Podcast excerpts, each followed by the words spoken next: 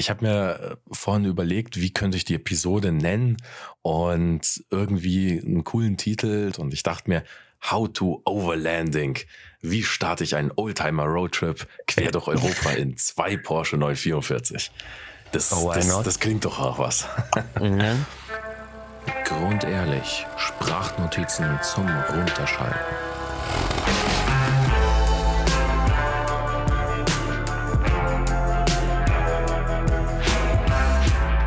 Wie gewohnt, herzlich willkommen zur neuen Episode von Grundehrlich Sprachnotizen zum Runterschalten. Heute habe ich etwas ganz Besonderes für euch. Das erste Mal eine Interview-Episode in diesem Podcast. Ich freue mich wahnsinnig, die beiden Jungs von 944 Experience heute bei mir begrüßen zu dürfen, beziehungsweise nicht ganz bei mir. Ich habe äh, mich virtuell mit denen in eine Konferenz geschaltet. Ich hoffe, die Audioquali passt soweit beim Zuhören. In dieser Episode erzählen die beiden von einem echt, echt klasse Erlebnis. Und genau diese Art zu reisen mit 2944 ist genau das, was Oldtimer Lifestyle bedeutet. Grenzenlose Freiheit und tolle Abenteuer gemeinsam mit Freunden. Also seid gespannt, hört rein und lasst mir gerne ein Feedback ähm, auf Instagram at grundehrlich.de da oder schreibt auch mal gerne den Jungs auf äh, Instagram ebenfalls unter at 944experience. Und ohne groß weiter zu quatschen, geht's jetzt los mit dem Teil 1 der Interviewreihe. Heute in der Episode Leon Korsenka und Silvan Loop, zwei wahre, wahre äh, Transaxle-Enthusiasten und Roadtrip-Abenteurer. Weil äh, nur wenn du wirklich dieses Thema so, so innig liebst, kommst du auf die verrückte Idee mit zwei äh, indisch-roten 944 einmal quer durch Europa und äh, rein theoretisch auch Nordafrika äh, zu reisen und zusätzlich noch darin zu übernachten. Ja, ich, ich hätte gesagt, ganz klassisch am Anfang, äh, kurze Vorstellungsrunde. Wie alt seid ihr? Wo kommt ihr her? Was schafft ihr sonst so, wenn ihr nicht gerade mit dem 944 unterwegs seid? Schießt einfach mal los. ja, also hallo, Jungs, freut mich, dass wir mit dabei sein dürfen. Kurz zu mir, ich bin in Zürich geboren und aber aufgewachsen im Winterthur. Dort dann die Lehre gemacht und in der Berufsschule habe wir haben uns dann kennengelernt. Ja, also jetzt momentan bin ich äh, Studium für Industriedesign cool. in Basel. Und ja, es macht mir total Spaß. Stark. Ja, kurzer Überblick zu mir. Und wie jung bist du? Wie jung? der, der Junge, der ist Leon, ich bin 24 momentan. Und der bald schon 25, leider, weiß nicht. Leon, und bei dir? Ja, eben. Äh, auch von meiner Seite, hallo. Ähm, ja, ich bin Leon, ich äh, bin 23 und wie Silvan schon gesagt hat, haben wir uns äh, in der Lehre als Schreiner kennengelernt und sind seitdem eigentlich durch jenste Projekte durch dick und dünn gegangen zusammen und so sind wir dann eigentlich auch oder ist das entstanden, dass wir überhaupt äh, auf die Idee gekommen sind, zusammen sowas zu tun, oder? Genau. Und Stark. ich bin eigentlich, ich bin aktuell ähm, ein bisschen so in einem Zwischenjahr. Ähm, nach der Schreinerlehre habe ich so wie in Deutschland heißt das Fachabi gemacht. Mhm. bin dann ähm, ins Militär, wie Silvan auch. Mhm. Weil ja in der Schweiz äh, Militärpflicht stimmt, ähm, stimmt. vorhanden ist. Da war dann Leon mein Chef. Genau, ich war der Vorgesetzte von Silvan. Der Zufall wollte es, Witzig. dass wir auch uns im, im Militär wieder treffen. Und dann ähm, jetzt bin ich in der Saison als Skilehrer tätig gewesen im Engadin in der Schweiz. Und ähm, ja, genau, jetzt sitzen wir hier ja, viel zusammen erlebt. Definitiv. Und ich glaube, das Hauptabenteuer mit dem äh, Roadtrip, das, das werdet ihr noch gleich äh, ausführlichst berichten. Ähm, aber bevor wir mit dem Roadtrip an sich starten. Äh, wie seid ihr überhaupt auf die Idee gekommen, mit so zwei Porsche Oldtimer unterwegs zu sein? Beziehungsweise woher kommt dieser Porsche-Hintergrund? Weil ihr seid ja nicht nur Oldtimer-Fans, sondern eigentlich auch so richtig Porsche-Enthusiasten. Wie war das? Ich, ich glaube, oder wir haben die Fragen auch schon kurz durchgeschaut und haben das dann so ein bisschen rekonstruiert, wie das zustande kommt. und ich glaube, das war ein Post auf Instagram, den ich gesehen mhm. habe. Ich dachte, boah, geiles Auto, was ist denn das? Und weil da war einfach ein weißer 944 irgendwo in der Wüste nach Ägypten. Ägypten okay. Und Leon war damals so, hm, Nee, fand es, glaube ich, noch nicht so geil. Also wir müssen vielleicht dazu sagen, das war damals noch in der Lehre und ich war total, ich so 911er oder gar nichts. Also so den Modus bin ich gefahren. Und, Sehr gut. Und Silvan war da schon ein bisschen ähm, offener. ich wusste gar nicht, dass das ein Porsche war. Mhm. Ich, ich habe das Auto gesehen, dachte, boah, kann nur Rally Mode. Und ja, keine Ahnung, das, das ging dann so weiter. Und irgendwann haben wir das halt rausgefunden, okay, das ist ein Porsche 944. Und der Post war von, von einem von einem Brite, beziehungsweise mhm. war, glaube von, von Porsche Newsroom. Mhm. Den Beitrag kennst du bestimmt von einem Brite, der 944 als Alltagsauto gehabt hat und hat als Abschlussreise sozusagen noch einen langen Roadtrip machen wollte, glaube ich 2001 oder so war das, glaube ich. Und der ist dann bis von, also von England bis nach Kapstadt gefahren durch Krass. Durch die Wüste, Ägypten, Namibia und so weiter. Und das, das fand ich absolut geil. Mit so einem ja, einfachen Auto oder Sportwagen Privat-Rally zu machen. Voll geil. Das war, das war schon, schon cool, ja. Ich denke auch, den, den Newsroom-Beitrag kann man sicher verlinken bei dir. Das ist eine gute Idee. Äh, hau ich in die Show Notes unten rein.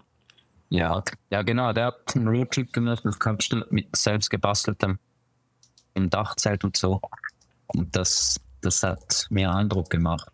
Und dann war es, glaube ich, im Militär, als wir wieder mal ein Projekt zusammen machen wollten. Und da war dann mehr die Idee, so einen Mini-Sattelschlepper umzubauen in einem so mehr oder weniger Wohnheim. Also man muss vielleicht dazu noch sagen, im Militär haben wir beide Lastwagenfahrer gelernt und okay. wir waren halt dann zu dem Zeitpunkt sehr in diesem Lastwagenfilm, sag ich mal und haben gedacht, ja, also wir müssen ja diese, diese Prüfung müssen wir irgendwie nutzen können und und dann haben wir halt gedacht, ja komm, wir sind ja eh beide Schreiner, wir zeigen mal, was, was, was wo der Nagel hängt sozusagen und bauen da was richtig Fettes auf. Ja, das, manchmal nervt es uns, wie die Camper ausgebaut sind und dann man natürlich einen, einen super schönen Camper mal selber.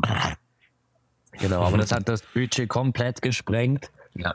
Und so sind wir dann ähm, wie weitergegangen und es ist dann wieder, wieder mal dieser Post dann durch Instagram gegangen und über durch unsere Handys.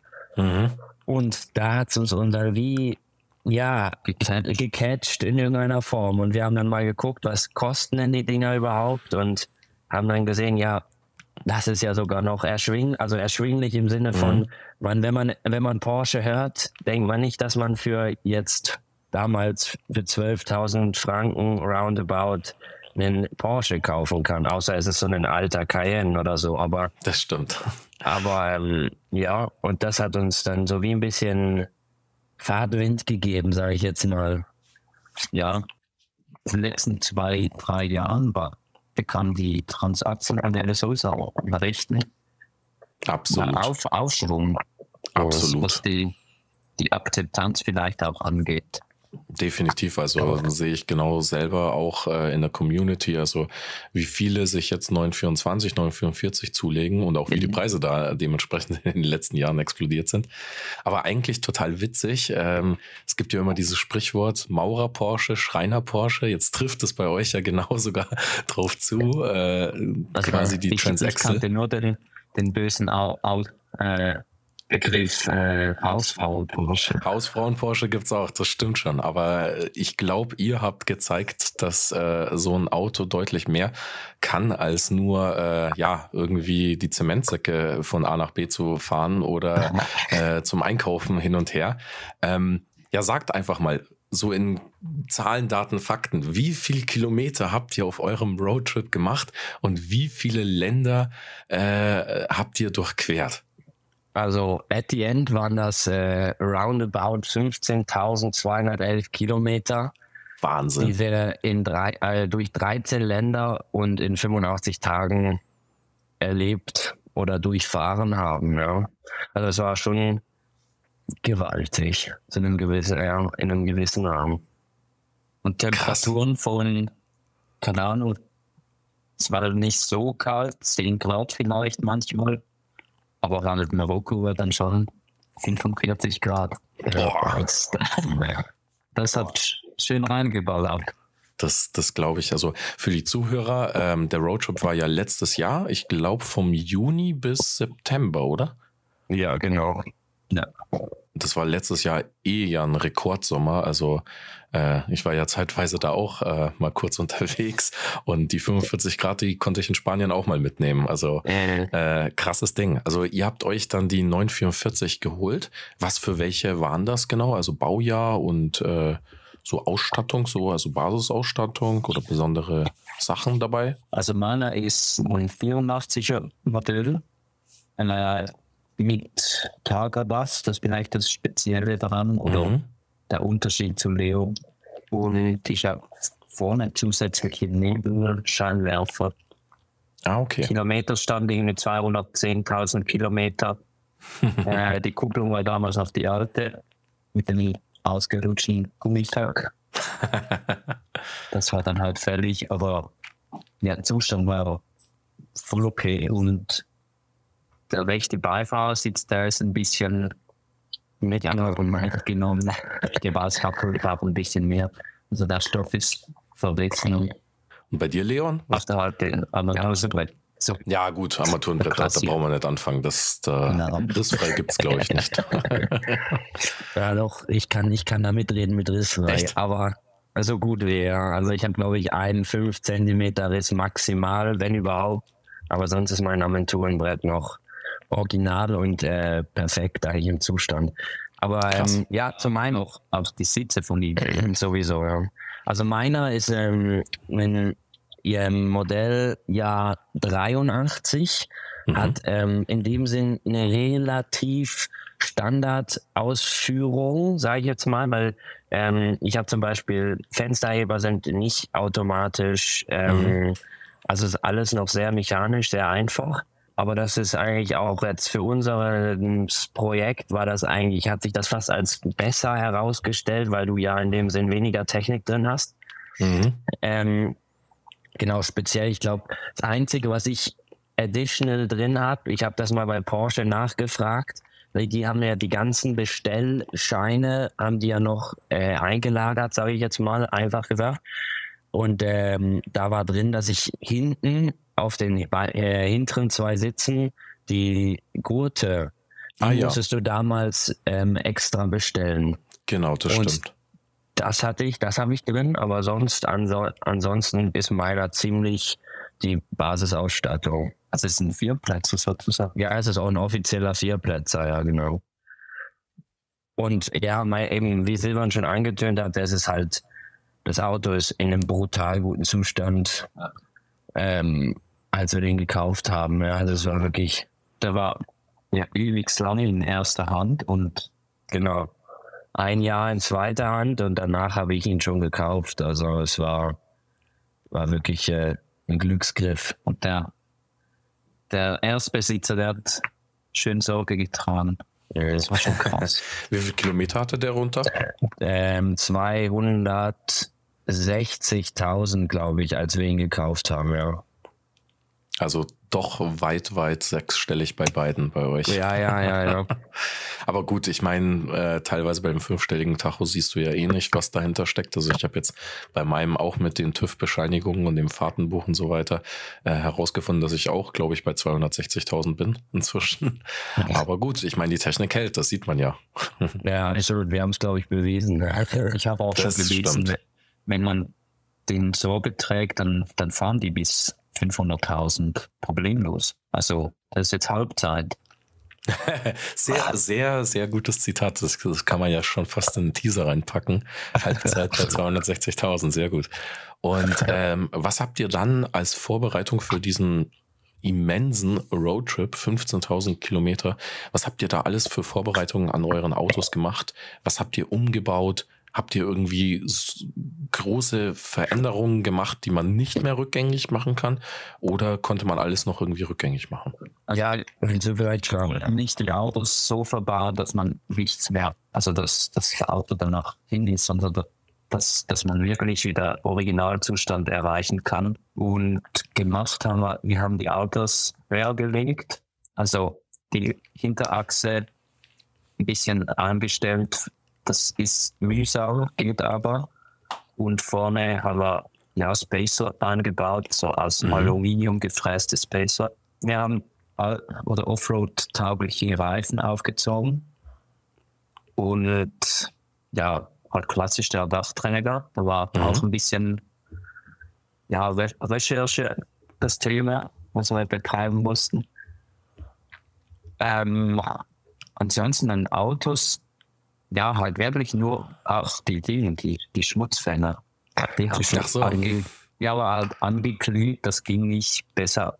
Ja, also man muss sagen, diese Schmutzfänger sind originale Porsche-Schmutzfänger mhm. von dem damaligen G-Modell. Das G-Modell, es gab, glaube ich, das ist, glaube ich, ziemlich das einzige Porsche-Modell, wo man so Schmutzfänger im Nachtrag bestellen konnte oder zusätzlich bestellen konnte. Mhm. Und ähm, ich habe die, ja wahrscheinlich kennt's von euch alle, Rose Passion, die Internetseite, wo man ja. ganz viele Explosionszeichnungen und auch viele Teile kaufen kann. Bin ich drüber gestolpert und habe gesehen, ah, das ist äh, das wäre doch noch was. Vor allem, es sieht ein bisschen original aus. Wir hatten auch das Thema mit dem, weil das ja alles so ein bisschen kritisch, sage ich mal, ist mit dem Eintragen von Hörlegungsprodukten, die wir selber ja. bauen und so. Haben wir halt auch da das Thema so ein bisschen gehabt und haben gedacht, doch, das ist, das wär's. Die haben uns halt ein halbes Vermögen gekostet, aber die sehen super aus. Also sind auch immer noch dran und sind auch immer noch dran. Von dem her hat das dann gepasst und die Rundung, der Ausschnitt, wie das G-Modell hinten beim Radkasten ist, ist, ist so gut wie identisch wie beim 44er. Ach krass. Darum hat das dann ziemlich gut gepasst eigentlich. Ja, aber die haben wir einfach reingeklebt mit so einem ultra strong extra whatever Kleber. Und ja, wir wollten die halt nicht in die Karosserie schrauben. Ja, genau. das stimmt, weil sonst auch wieder mit an der Stelle. ja. ja, genau, auch wieder mit dem Thema, dass man die, den Rückbau gewährleisten kann, ohne dass man irgendwelche Schraubenlöcher dann hat oder so. Ja, genau. Und ansonsten auch halt Service gehabt vom Local. Mhm. Natürlich, weil, wie, wie schon erwähnt, bei mir war die Kupplung das Thema, mhm. weil der Gummipöck ausgelutscht war. Da kam dann eine neue Reinsachskupplung. Genau, was wurde noch gemacht? Äh, bei mir die Antriebswelle hinten war auch durch. Ja, das klassische ja. Zahnriemen ist ja auch sehr bekannt, dass das, das mal kaputt geht. Und wir haben halt einfach alles, alles gemacht, was theoretisch passiert, also ja, kaputt gehen könnte oder sagen wir mal so, was bekannt ist als, ähm, als Achillesferse vom, vom 44er. So. Und das haben wir sicher mal gemacht gehabt vor dem Trip. Das Wichtigste war eigentlich höher legen, andere Reifen, Zusatzscheinwerfer, Dachträger und hinten ausräumen im Sinne von, wir haben die Teppiche rausgenommen zum Schutz, weil wir gesagt haben, okay. wir wollen nicht wir wollen nicht äh, die Teppiche so belasten, oder? Ja. Und dann haben wir die auch rausgebaut und auch die Rücksichtsbank rausgebaut, ähm, um einfach die Polsterung zu schonen. Mhm. Und haben dann da uns ähm, schnell mit Sperrholzplatten den Boden, einen neuen Boden gemacht, der dünner, erstens dünner ist und zweitens mhm. halt robuster. Genau. Ja, ansonsten, ich weiß nicht, ob, ob wir noch später dazu kommen, wegen dem ganzen, wegen der Ausstattung. Und so, Ach, weißt oder? du was? Dann starten wir einfach jetzt mit der Ausstattung. Also, weil ich glaube, nachdem ihr äh, da Service und so weiter gemacht habt und äh, bisschen das Auto hochgelegt habt, stellt sich natürlich die Frage, ähm, wie ja, übernachtet man denn auf so einem Roadtrip? Vielleicht muss man da so starten, dass ich bin damals ähm, in der Mitte der 10, 2000, ja, irgendwie 2015, glaube ich, oder 14 war ich mit meiner Familie in Namibia Mhm. Und wir hatten damals auch so ein Offroad-Fahrzeug mit Dachzelt, zwei Dachzelten obendrauf. Und seitdem bin ich so wie ein bisschen auch Dachzelt-Fan, sage ich mal, weil das habe ich so positiv in Erinnerung gehabt. Und ich habe immer gesagt, wenn ich mal Dachzelt haben möchte, dann genau das. Und, ähm, und dann ist das halt dazu gekommen, dass wir eben durch dieses Vorbild, sage ich mal, oder die Inspirationsquelle von den Briten, der sich das Dachzelt da sehr, sehr primitiv selber gebaut hat. Ähm, haben wir halt, ja, haben wir halt so wie entschieden, okay, wir brauchen eins, weil wir haben noch zuerst, das kennen wahrscheinlich auch viele von der Community, Only One Road Trip Away. Der hat mhm. ja ein System gebaut, wo du im Auto drin schlafen kannst, auch bezüglich der Temperaturthematik. Und ähm, wir wussten, okay, wir gehen ja sowieso in den Süden. Mhm. Wir gehen nicht in den Norden äh, aktuell für den Trip. Das heißt, das spielt keine Rolle. Und Platzthematik haben wir auch gesagt, es macht mehr Sinn, dass wir oben drauf schlafen, als dass wir drin schlafen. Ähm, einfach ja, um, um Platz zu sparen oder ja, mehr Platz zu haben, je nachdem, wie man es sehen will.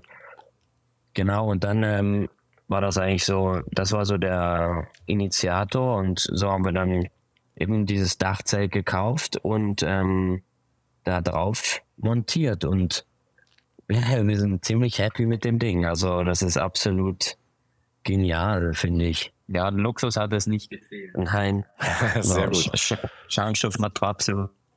Echt? Schlafsack, wow. konnte man alles im, im Dachzelt lassen. Das heißt einfach Zelt zuklappen, zu, zu packen, ja alles versucht. Also man konnte eben in knapp zwei Minuten konnten wir es auf- und abbauen und eben, das ist dann schlafbereit. Oder also eben, wie Silva schon gesagt hat, du hast eine knapp sieben Zentimeter dicke Matratze drin. Du hast ähm, die ganzen äh, eben Schlafsäcke, Kissen, alles, was du brauchst, ist, kannst du drin lassen und kannst einfach wie ein Sandwich zusammenklappen und an Ort und Stelle einfach aufklappen und dann ist das Teil ready. Ja. Dann für die Zuhörer, die dann auch Bock auf so ein Dachzelt haben, äh, von welcher Marke war das? Das ist von der, von der Marke Moonlight. Moonlight, genau. Moonlight, okay. Oh, nee, nee, cool. nee, nicht Moonlight, äh, Holy Moon. Holy Moon. Holy Moon. weil, weil vielleicht äh, schickst du mir mal einen Link, dann kann ich das auch in die Show Notes genau, reinpacken. Oh ja. Genau, ja. Also das ist, ähm, ist ein südafrikanisches Produkt, was mhm. in Südafrika hergestellt wird. Also Verarbeitungsqualität dementsprechend, aber ist ähm, auf jeden Fall brutal robust und mega einfach in der Handhabung. Und das sind auch zusätzlich die, die das eigentlich erfunden haben, wenn okay. es mir recht ist. Also sie sind nicht, sind einer der ersten gewesen, die dieses klassische Dachzeltsystem entworfen haben oder ja auf den Markt gebracht haben. Stark, genau. ist auch interessant. Also Verarbeitungsqualität die Qualität ist oder ja sehr robust, aber teilweise halt nicht sauber, nicht genau ja, okay. gerade genäht oder schön mittig, aber ja gut, es, es, hat nicht, es hat nicht an der, genau, es hat, es hat nicht, es hat nicht äh, an der Funktion, die Funktion ist nicht beeinträchtigt worden, da muss man so. Genau. Passt. Wunderbar funktioniert. Bei dem Roadtrip an sich, ähm, wie braucht man da noch, also gut, klar, du brauchst deine Schlafmöglichkeiten, aber wenn ich mir jetzt vorstelle, so Essen transportieren oder ihr seid jetzt in zwei Autos unterwegs äh, gewesen, wie habt ihr da den Kontakt gehalten? Also was für, was für Gadgets, was für Roadtrip-Gadgets äh, könnt ihr noch empfehlen oder beziehungsweise habt ihr da noch so genutzt auf der Reise? Ja, also ich glaube, wir müssen ein bisschen chronologisch anfangen. Ich, also wir haben, also wir haben grundsätzlich war unsere Idee, okay, wir wollen beide fahren Darum mhm. zwei Autos. Also wir haben uns wirklich nicht viel dabei gedacht und äh, ist eigentlich auch ein sehr primitiver Gedanke, aber hinten raus hat sich dann ziemlich äh, als sehr positiv entwickelt, aus verschiedensten Gründen. Vielleicht als Ausrede, es war während Marokko, ein bisschen Spanien und Portugal war dann noch ein Kollege mit dabei. Da war ah, ja. Das eigentlich mit dem Zweiplätzer nicht so optimal. Ja, okay, das stimmt. genau, aber was wir für Gadgets drin hatten, also ja, bei mir, bei meinem Fahrzeug, ähm, wir hatten einen, eine Kühlbox drin. Ja, weil wir es auch wieder ein bisschen übertrieben haben, war die Kühlbox wieder ist ein bisschen groß ausgefallen. und ähm, das hieß, dass wir, dass der Beifahrersitz weichen musste bei mir und die Kühlbox äh, dahin konnte. Und dann ähm, hatten wir da aber auf jeden Fall auch genug Platz und was auch noch gut war, du hattest eigentlich dann praktisch eine ebene Fläche, mhm. die du durchs ganze Auto von vorne bis hinten hattest. Also du hattest Kofferraum, hast du eine Ebene und so mhm. haben wir mhm. dann noch mit, ja, mit einem Holz, sagen wir mal, oder einem Tisch, die auch als Tischplatte verwendet werden konnte, haben wir wie eine Ebene geschaffen, wo die dritte Person dann drin schlafen konnte. Ja, bei mir war eigentlich das speziell mehr, keine Ahnung, Rücksitzbank raus, also die, die, die Klapplehne, die mhm. man rausgebaut, dass ein bisschen mehr Stahlwärme vorhanden war. Und innen drin war da nichts speziell anders, sondern wir haben halt auf dem Dachträger, da war dann das Ersatzrad, äh, ein Wasserkanister, beziehungsweise eigentlich ein Benzinkanister, den mhm. wir mit Wasser gefüllt haben, ein bisschen missbraucht haben. ähm, der war dann, manchmal war der unsere Dusche, wenn wir dann keine Dusche zur Verfügung hatten. Genau, und ja, Surfboard mit, ab Spanien war das auf dem Dach. Haben wir dann ein bisschen was gebastelt. Sehr geil. Ein bisschen umgebaut, genau. Das war am Anfang, war das im Auto, das war nie so richtig optimal. Da haben wir das halt irgendwann dann auf das Dach. Wir haben so wie ein bisschen aufgeteilt in Materialfahrzeug und Schlaffahrzeug, weil im Falle einer Situation, wie wir es jetzt beispielsweise in Barcelona hatten, mhm. konnten wir wie mein Fahrzeug vor Ort stehen lassen. Und da, weil wir da ja, kurz vor der Großstadt waren, haben wir uns für den Camping damals entschieden. Und dadurch konnte ich wie das Fahrzeug auf dem Campingplatz stehen lassen und wir sind mit einem Auto dann in, nach Barcelona reingefahren. Und wichtig, also war uns wichtig, dass wir da wie so ein bisschen System drin dahinter haben. Eben auch, wie Silvan schon gesagt hat, die ganzen Surfbretter, wir hatten Ping-Pong-Schläger, wir hatten Speedminton, wir hatten alles mögliche dabei. Und ähm, das Zeug war alles dann bei Silvan drin. Und äh, ja, alles, was zum Thema Schlafen, ja, benötigt kochen. Ja, das war bei, nein, nein, das war bei dir. Aber gut, das Wichtigste, äh, so ein Kühlschrank. Ja, ja, Kühlschrank, sogar mit Kühlbox. Aber also, äh, nicht mit, mit Gefrierfach. Mit Gefrierfach. Ja, Gefrierfach. Wow. wow, also kulinarisch wart ihr versorgt auf dem Trip. Und oh, erwähnenswert noch die Dinge, die, die Ladestation ist ein extra Akku. Okay. Und ein Wechselrichter. Ja, also wir haben das alle, also die, die Kühlbox war auch von, Dome, ist von Dometic und dann Dometic hat so einen Lithium-Ionen-Akku, so einen richtig mhm. fetten, der, den du so portabel mit, dich rum, mit dir rumtragen kannst. Da kannst du dann dementsprechend diese Kühlbox befeuern oder halt auch dein Handy laden oder sonst irgendwas machen. Und Wechselrichter haben wir gebraucht, weil wir wie für unsere Gerätschaften, also im Sinne ja, von ja. Computer musstest ja. du einen Wechselrichter haben, sonst ging da gar nichts. So. Aber ja, du hast auch gefragt, wegen der Kommunikation hatten. Ja, stimmt. Zwei einfache Walkie-Talkies, glaube ich, waren das. Ja, waren Ach, einfach nur ja, Hin- und Herfunken in den Fahren. Und sonst Sehr innerhalb wenn Batterie annehmen oder ein Malzeichen oder Scheinwerfer blinken. ja, da, also da muss man auch sagen, dadurch durchs Militär haben wir halt auch einige Techniken kennengelernt, wie man in Gruppen so wie fahren kann, beziehungsweise ja, wir, wir, wir kennen uns so gut, dass wir ja uns wie in- und auswendig fast schon kennen. Und dadurch äh, hat das eigentlich nie, es hat nie ein Problem, also einmal sind wir, weil wir unter Zeitdruck waren, sind wir falsch gefahren. Also ich, muss ich sagen dazu, ich bin schuld gewesen. da sind wir, ja, da, einer fuhr voraus und der andere hinterher. Genau. Mhm. Wenn es mhm. mal eine rote Ampel gab, dann konnte der da kurz am Rand warten, bis der andere wieder in Sichtweite war. Aber groß verloren haben wir uns nie. Nee, das war nie ein Problem. Das ist doch cool.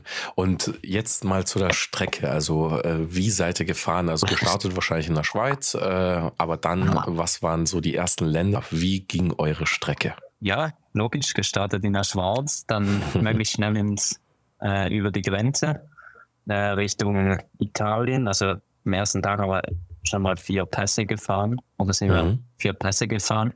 Ähm, dann Österreich, Slowenien, Kroatien, dort eine Woche rumgegurkt, äh, dann mit dem Schiff rüber nach Ancona, also mhm. Italien, dann durch die Toskana, äh, Cinque Terre, Monaco dürfte nicht fehlen, Col de Turini, Col de Turini, genau, dann Frankreich, Südküste, also mhm. die Provence, da waren wir dann mehr im Inland, nicht an der Küste.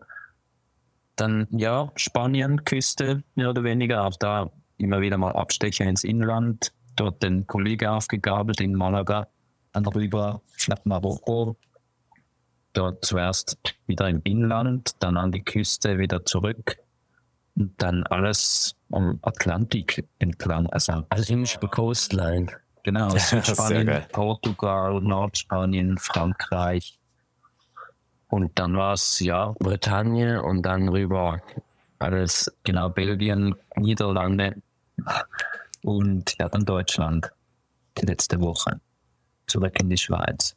Genau, und in Deutschland, da haben wir uns endlich äh, tatsächlich getroffen, ja, nachdem genau. es so kurz, also wirklich fast geklappt hätte in Valencia. Das war ganz witzig, weil ich bin auf euer Kanal mal drauf gestoßen. Ich glaube ziemlich am Anfang von eurem Roadtrip, als ihr sogar noch bei den Vorbereitungen wart. Und da war ich so stiller Beobachter und das erste Mal, äh, wo ich wirklich überzeugt war, das wird ein großes Ding, war, als ich äh, die Aufnahmen in der Toskana sah. Also wirklich äh, mit dem aufgewirbelten Staub, den, äh, keine Ahnung, was sind das für Zedernbäume oder was das war im Hintergrund. Und da dachte ich mir so, okay, richtig geil.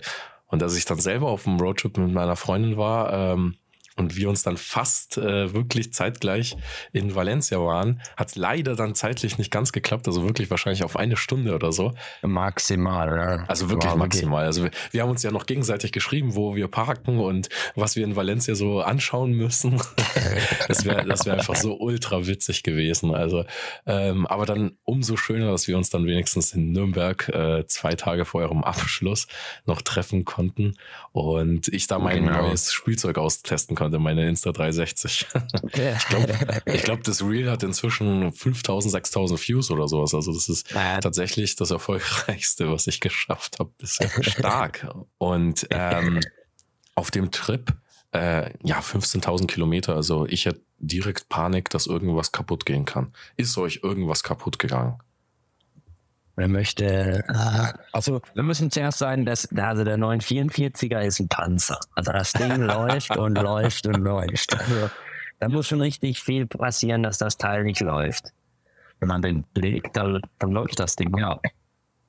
Und also ja, natürlich ging was schief. Äh, Habe ich Tag, Tag 5, Tag 5. Tja, was passierte wohl an Tag 5? Wenn ich eins gelernt habe, dann braucht so ein Interview oder beziehungsweise Interview aus zwei Teilen einen üblen Cliffhanger. ich hoffe, der ist mir hier gelungen. Also, wenn ihr wissen wollt, was für Erlebnisse oder beziehungsweise Rückschläge es auf diesem Roadtrip gab, so schaltet doch gerne in Teil 2 dieses Interviews mit Silvan und Leon ein. Bis dahin werde ich meine Stimme noch etwas auskurieren und wünsche euch eine super, super Woche. Bis die Tage. Haut's rein, euer Amadeus.